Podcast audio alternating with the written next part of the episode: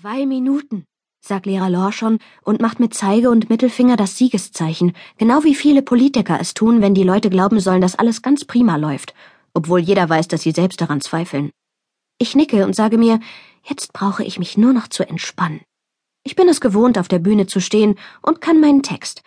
Trotzdem ist mir ziemlich komisch im Bauch. Nicht wegen der Aufführung, aber ich bin nicht sicher, ob ich es nach meiner ersten Szene wirklich ins Büro vom Hausmeister und zurück auf die Bühne schaffe, bis ich wieder an der Reihe bin. Der Saal ist fast voll besetzt, und durch einen Spalt im Vorhang sehe ich Pony Pia mitten in der dritten Reihe sitzen. Ihre dichte helle Mähne leuchtet wie ein Scheinwerfer. In derselben Reihe haben gestern bei der Generalprobe Mama und Papa gesessen. Zur Premiere heute kann keiner von beiden kommen, weil sie nach ihrer Scheidung gerade unsere Ferienhütte in Schweden verkaufen. Astrid! flüstert plötzlich eine Stimme direkt in mein Ohr, und ich schreie auf. Entschuldige, sagt Lehrer Lorschon und macht einen Schritt zurück. Du warst so in Gedanken versunken. Ich wollte dich wecken. Ich hab mich nur auf meine Rolle konzentriert. Prima. Lorschon lächelt. Go, Pippi. Ja, sage ich. Go, Pippi.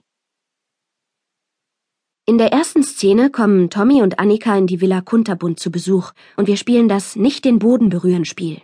Dann erzähle ich ihnen von meinem Papa, dem Seekapitän und Südseekönig, und bringe alle zum Lachen, als ich seinen Gang nachahme. Während Tommy und Annika nach Hause gehen, um sich von ihren Eltern zu verabschieden, weil die beiden bei mir übernachten werden, ändert sich das Bühnenbild.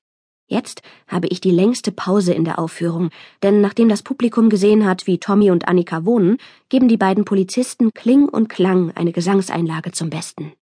Ich verlasse die Bühne und renne Lehrer Lorschon hinter dem Vorhang in der Eile fast über den Haufen. Wo, wo willst du hin? Mein Bauch, antworte ich und presse die Hände gegen meinen Magen. Muss schnell aufs Klo. Mitten in der Vorstellung? Ich schaff das schon. Ich stürme an ihm vorbei, aber statt weiter in Richtung Toiletten zu laufen, nehme ich die Treppe hinauf in den ersten Stock. Eine Woche bevor die Sommerferien anfingen, hat die ganze Kindergruppe geholfen, den Dachboden des Theaters aufzuräumen. Dabei habe ich die Werkzeugkiste vom Hausmeister entdeckt. Und ich kenne auch die Stelle, wo er den Schlüssel zu seinem Büro versteckt, in dem die Werkzeugkiste normalerweise eingeschlossen ist. Und genau das sind die Voraussetzungen dafür, dass ich meinen Plan in die Tat umsetzen kann. In das Hausmeisterbüro zu gelangen und seinen Bolzenschneider zu holen. Ohne einen Bolzenschneider würde der ganze Sommer, vielleicht sogar der Rest meines Lebens, ein einziger, langer, langer, langer Albtraum werden.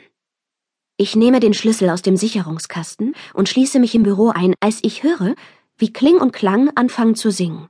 Im Zimmer riecht es nach Kaffee und Schnellimbiss, und auf dem unordentlichen Schreibtisch des Hausmeisters liegen mehrere leere Hamburgerschachteln. Der Bolzenschneider steht wie ein riesiges V in der Werkzeugkiste.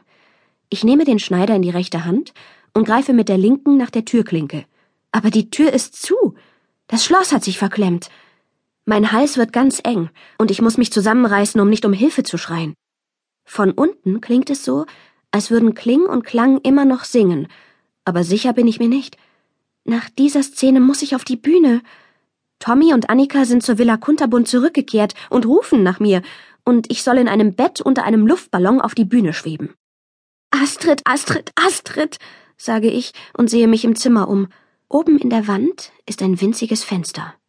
Ich nehme einen Stuhl und stelle ihn darunter. Zum Glück ist es ganz leicht, die Haken zu öffnen, und als ich hinausschaue, sehe ich, dass neben dem Fenster eine Feuerleiter angebracht ist. Genau vor dem Fenster ist ein kleiner Absatz. Ich lasse den Bolzenschneider hinausfallen und zwänge mich mit dem Kopf voran durch die Öffnung. Dann lasse ich mich auf den Absatz hinunter. Meine großen Schuhe dröhnen wie Trommelschläge auf der Feuerleiter, aber ich habe keine Zeit zu schleichen. Von der dritten Stufe springe ich ab und stürme über den asphaltierten Hinterhof. In diesem Augenblick bin ich froh, dass ich einen Rock trage, denn sonst hätte ich den Bolzenschneider nirgends verstecken können. Ich reiße die Tür zum Bühneneingang auf, und nach der Verzweiflung in Tommys und Annikas Stimme zu urteilen, ist klar, dass sie mich schon mehrere Male gerufen haben. Wo, wo bist du gewesen? fragt Lehrer Lorschon. Ich winke nur abwehrend, werfe mich ins Bett und gebe ein Zeichen, dass sie anfangen können, mich hochzuhieven. Als ich direkt über Lorschons Kopf bin, ziehe ich vorsichtig den Bolzenschneider hervor und schiebe ihn unter ein Kissen. Pippi, wo bist du? rufen Tommy und Annika erneut. Hier! Aufgepasst! Ich lande! rufe ich mit genauso lauter und deutlich